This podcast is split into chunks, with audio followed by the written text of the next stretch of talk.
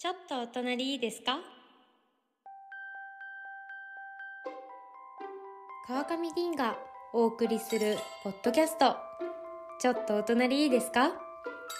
この番組はおりんこと私川上凛が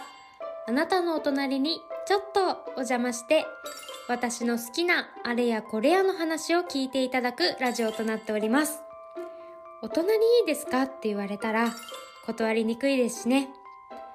相席感覚で聞いていただけたら嬉しいです。ちょいとな。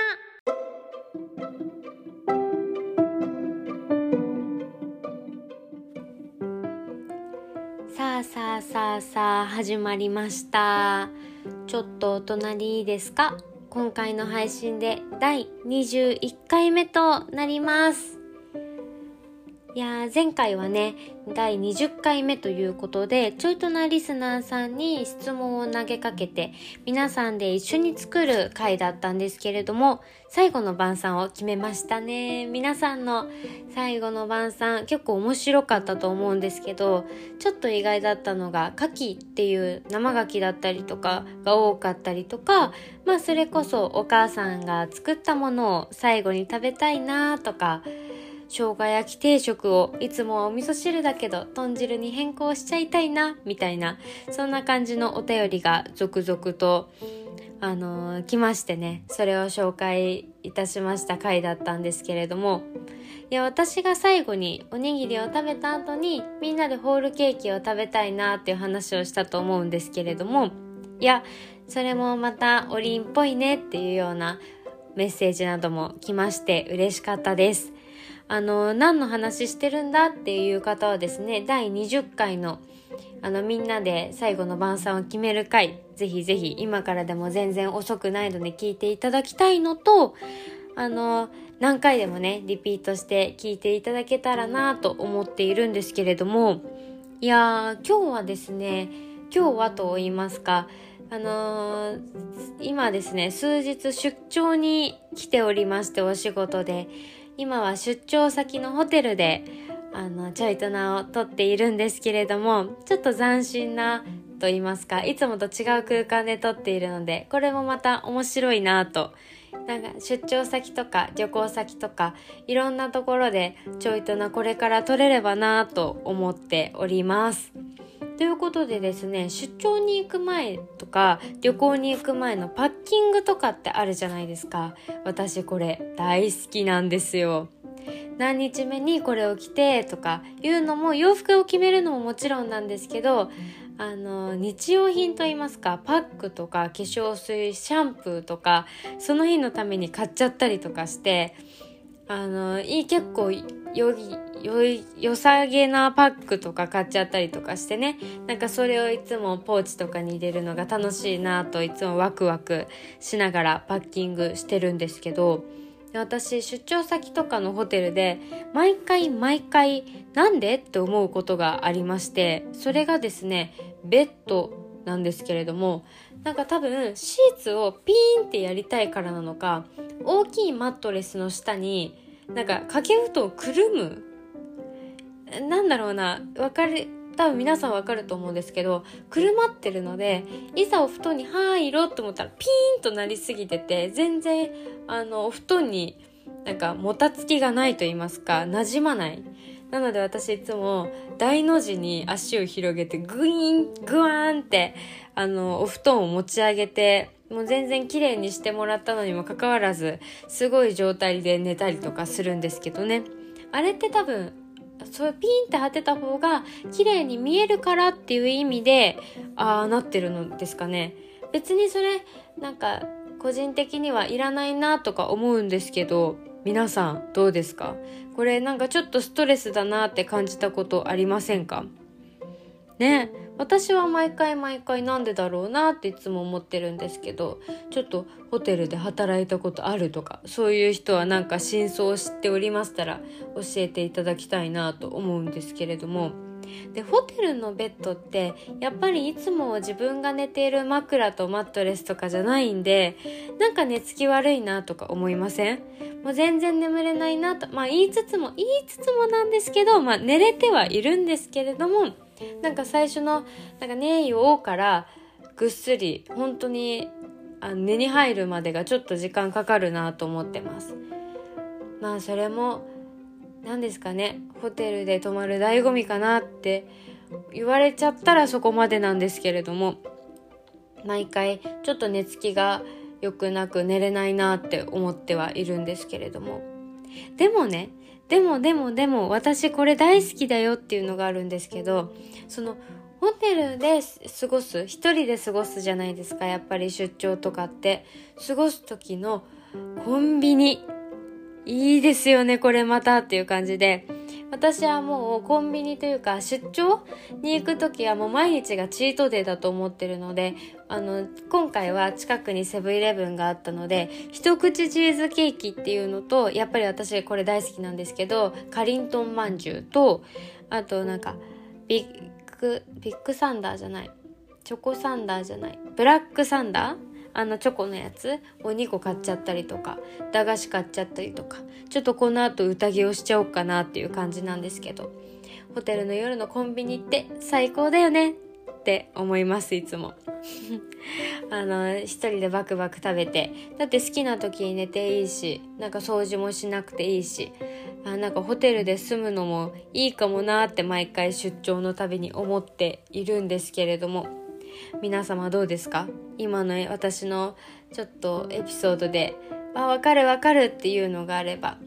一緒にコメント？一緒にじゃない失礼しました。コメントお待ちしております。ということでですねいつもよりも前置きが長くなってしまいましたが今日皆様にお話しいたします。テーマ発表したいいて ダメだ。いてって言っちゃった。発表していきたいと思います。今日のテーマは私の来世コレクションです。わー、ということでですね、私はいつもですね、美味しいものを食べると、〇〇に生まれ変わるとしたらこれになりたいと美味しさを表現するのですが、それをですね、あの結構、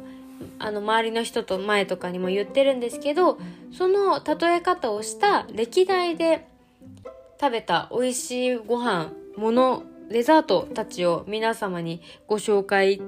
できればなと思っております。それこそ私の来世コレクションということで生まれ変わるならっていう話ですね。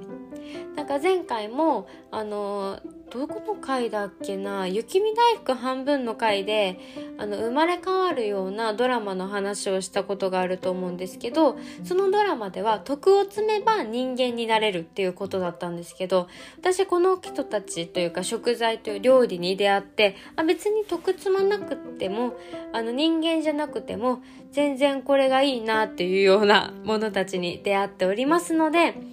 ちょっとねあの7種類ほど結構盛りだくさんで皆様にご紹介したいなと思っておりますので最後まで聞いていただけたら嬉しいです。ということで早速いきましょう。1個目です。エビに生まれ変わるとしたら私は新中野にございます湯気のエビ春巻きになりたいです。ということでですね、この新中野にございます湯気という中華屋さんなんですけれども、中華で湯気っていう名前、ちょっと、ちょっとちょっとって感じですよね。たまらなく良くないですか？っていう感じなんですけれども、そこの私はエビ春巻きになりたくて、その皮がパリパリなのはもちろん、エビが本当にプリプリで、もう本当に生きたエビを食べてる、もうそのぐらい鮮度がいいエビなんですけど、それがゴロゴロ入っててね、あの、食べ応えが抜群で、もう、あの1本を4等分とかにされてるんですけどもうこれをずっと食べてたいなっていうぐらいね。あとお酒も進んじゃうビールとかそれこそレモンサワーとかとっても合う春巻きなのでぜひ皆様調べてみてください。ビジュアルもとっても可愛くって、白いお皿にちょっと端の方にあの盛り付けられているような、とってもとっても綺麗な断面が、そうそう、断面が本当に綺麗な春巻きなので、ぜひ皆様見てみてください。あのね予約はちょっと土日とかだと必要だと思うんですけれども予約していく価値ありありなので是非皆さんチェックお願いいたします。次です。私がきなこに生まれ変わるとしたら私は越後製菓のふんわり名人きなこ餅になりたいです。これはねもう毎回最近の毎回毎回ポッドキャストでお伝えしていると思うんですけれどもいやもう越後製菓の代表作と言ってもかいいのでは過言ではないと私は思っているんですけれどもこれはねもう毎回言っててもうおりんちゃん耳にタコできちゃうよって言われちゃってもおかしくはないんですけれども空気にきな粉をかけているかのようなふんわり食感なんですよ。もうほんとエアリーであの一袋食べても罪悪感ゼロですしもう空気のねカロリーゼロですしむしろ大豆を食べてるのでもうお肌ももちもちになるのではというあの効果も現れてきそうなお菓子なんですけれどももうこれとあったかいお茶とかあったらねもう夜夜ご飯食べた後のあの団らんの時間にはもってこいおやつかなと思ってます。でね調べたらきなこ餅以外でも小豆餅だったりとかずんだだったりとかそういう姉妹親戚お菓子があるみたいなのででもなんか普通のスーパーに行くと全然きなこ餅とかしか売ってなかったりむしろきなこ餅がなかったりするのでそういう結構親戚たちはレアキャラかなと思うので今度ね越後製菓のふんわり名人の親戚たちを全部買ってそれを食べながら皆さんに配信をしようかなと企んでおりますのでその回もぜひお楽しみください。そしてそしてじゃあ次いきますか。バナナに生まれ変わるとしたら私は千匹屋のバナナオムレットになりたいです。ということでですねこのバナナオムレットのもうどのポッドキャストだったかな？でちょびっと出てきたと思うんですけれどもでこのバナナオムレットは片手サイズでもう片手でホットドッグのような形をしてるので食べることができるんですけれどもいやスポンジが本当に軽くってやっぱり千匹屋っていうだけあって千匹屋のケーキとかもちょっとスポンジにこだわっていたりとかしてフルーツに溶け込むようなスポンジで邪魔をしないようなものにはなるんですけれどもしっかりと卵の味がしてですねふんわりしててであとクリームがなんかもったり甘く甘すぎないんですよ。やっぱりあのフルーツの甘さを最大限に引き出すようなクリームになっていてあの舌触りも滑らかで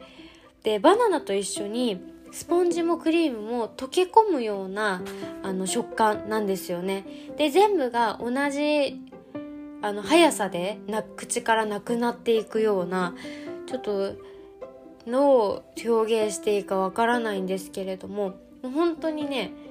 一口食べればね分かります。あのバナナも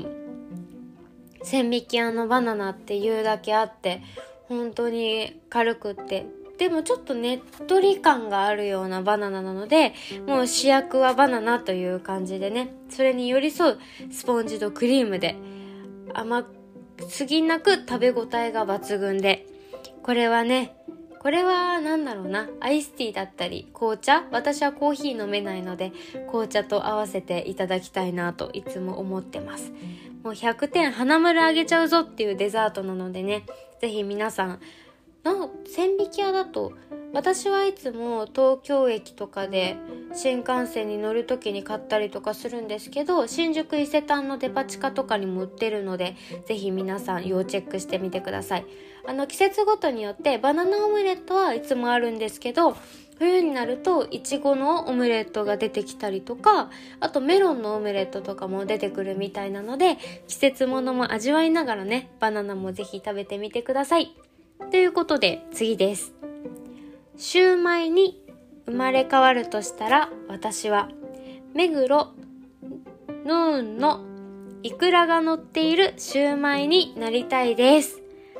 ということでですねこれは本当に忘れられないですね。1年半前ぐらいの母の日で利用させていただきましてでこのヌーンもねもうヤンニョムチキンだったりとか水餃子とか何食べても本当に美味しいんですけど私はねあのせいろ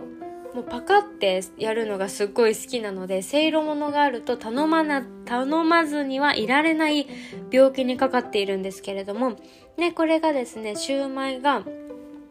もう一口噛むともうお肉がブリブリっていう感じで口の中に飛び込んできますまず。で皮が乾燥とかしてもう、ま、もってのほかって感じなんですけど乾燥とかしてなくってお肉に寄り添うような皮になっていてね。でこの皮がかろうじてお肉と肉汁たちを閉じ込めてるちょっとやわやわな壁ぐらいな感じの役割でもう一口噛むとそのイクラもねプチプチっと弾けてシューマイとイクラって合うのって思うかもしれないんですけれどもベストマッチベストカップルとなっているのでね。でここは本当に何食べても美味しいし2階にパーラームーンっていうあのデザートが売っているところがありまして売っているというかカフェがありまして今ねワンコのクッキーが乗ってるアホガードが確かあるんですよ。で私コーヒーが飲めないんでコーヒーを飲める友達とかと一緒に行きたいなと思ってるんですけどパフェとかもすごい芸術的であと飲み物とかもちゃんとデザートに合うようなコーヒーだったり紅茶とかあとその他いろいろなものがあったりとかして目でも楽しいしもちろん美味しいしっていうデザートが2階では食べれまして。で1階はお昼はランチやってて夜はディナーで私はディナーをよく行くんですけどランチだったりとかすると整理券とか必要だったりとかもあるかもしれないのでぜひインスタでね毎回ストーリーで丁寧に教えてくださるのでぜひ見てみてください。続きまして私が小麦粉に生まれ変わるとしたら千歳烏山の H4100% ドランカーさんのかぼちゃじゃがいものニョッキになりたいです。ちょっとすいません、長かったですね。と、かぼちゃとじゃがいものニョッキになりたいです。小麦粉に生まれ変わるなら。ということで、これは本当に一番最近に食べたほやほやなんですけど、私のリーモスの方のインスタにも載っけさせていただいたんですけれども、私ニョッキってそんなになんか美味しいイメージとかなかったんですけど、これは本当におったまげるんですよ。あのかぼちゃとじゃがいもを使ってるニョッキなんですけどソースがゴルゴンゾーラソースでちょっとこってりしておりましてでニョッキ自体はもちもちでもちもちの最上級といっても過言ではないぐらいなんですよ。でそれもそのソースもニョッキと一緒に食べるのももちろんなんですけどフランスパンとフォカッチャがついてきてそれをディップして食べたりとかしてね。もう本当はお店の人とかお客さんとか誰もいなかったらお皿を舐め回したいぐらい美味しかったんですけどで一緒に行った人と2人で1皿食べたんですけど次は1人1皿だねって言っちゃうぐらいとっても美味しいニョッキでした。これはねもうでも結構お店の評価はそこまで高くないんですけどもう私は本当に感銘を受けた一皿になってるので是非皆様あのねインスタもやってるのかもしれないんですけどあのグルあの Google マップとかで是非調べていただきたいなと思いますさあじゃあ次行きましょうレモンに生まれ変わるとしたら私はホテルオークラのレモンパイになりたいです。これはね、前回もお話ししたかなと思うんですけれども、あのー、このね、ホテルオークラのね、レモンパイはね、本当におったまげるの。ビジュアルから綺麗だし。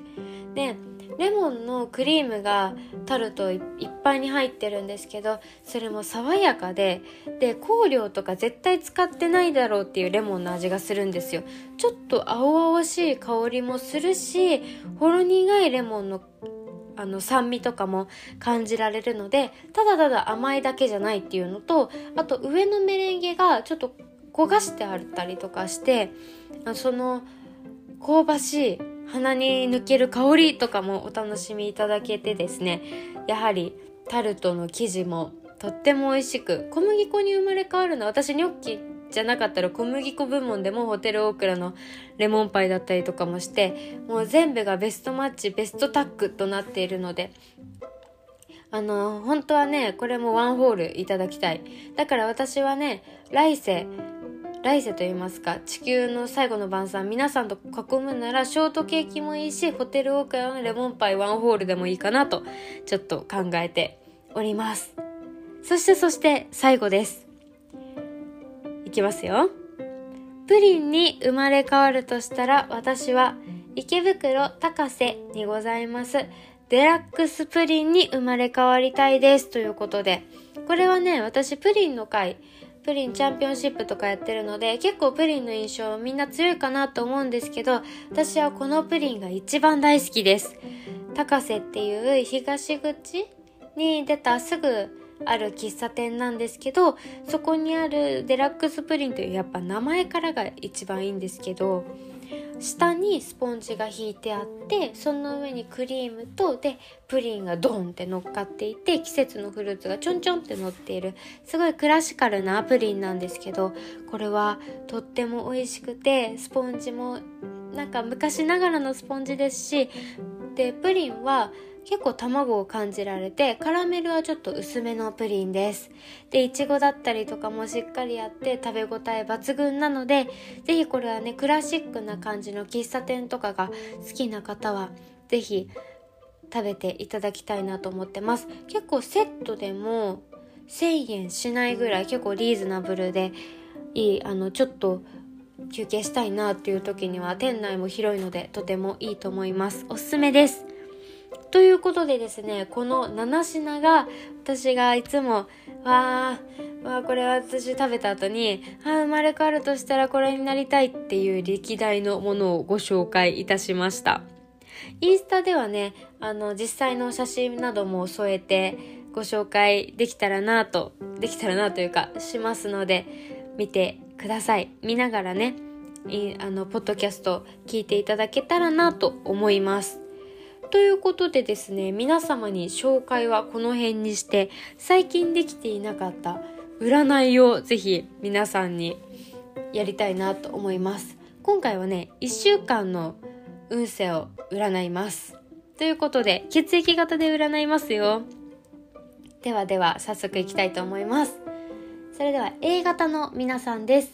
梅雨に入り低気圧に負けてしまいそう。スタミナつけて乗り越えておすすめグミノーベルのペタグミ。次々 B 型の皆さん。あなたにもお友達にも幸運が訪れそう。幸せな1週間のはずよ。おすすめのグミブルボンのフィットチーネグミ。O 型の皆さん失敗続きで周りにいる人がよく見えそ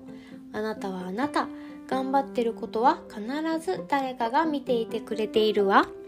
おすすめグミ明治の果汁グミ。AB 型の皆さん慣れが禁物の1週間。慣れてきた時が足元を救われるので気を引き締めて過ごしてみて。おすすめグミ甘露のピュレグミ。で最後にわからないの皆さん。朝ごはんをちゃんと食べれば吉。朝をおろそかにすると一日が崩れてしまいそう。おすすめグミノーベルのサワーズグミでした今回はねおすすめグミになってます最近はね私グミマイスターというぐらいグミを食べ散らかして おりますので皆様もね結構あの結構きついなってことを言われた方はおすすめグミ食べていただきますとどの方も大大大吉となりますので是非グミを食べてね1週間過ごしていただきたいなと思います。ということでですね、ちょっとお隣いいですかは毎週水曜日9時から配信しております。また皆様からのお悩みなど私に聞いてみたいことのメッセージもお待ちしております。メッセージはちょいとなのインスタからお願いいたします。そして採用された方はちょいとなのオリジナルステッカーをお渡しいたしますので、どしどしバシバシじゃんじゃんご応募お待ちしております。さてさて今日のテーマは？私の来世コレクションでした。来週もぜひお隣お邪魔させてください。そうだ、次回もあなたに話を聞いてもらおうっと。川上凛でした。バイバーイということでですね、皆様の一週間を久々に占ってみました。いかがでしたか？結構ね、私の占いは当たるかもしれないのでね。おすすめグミをたくさん食べて1週間一緒に乗り越えていきましょうね。バイバーイ。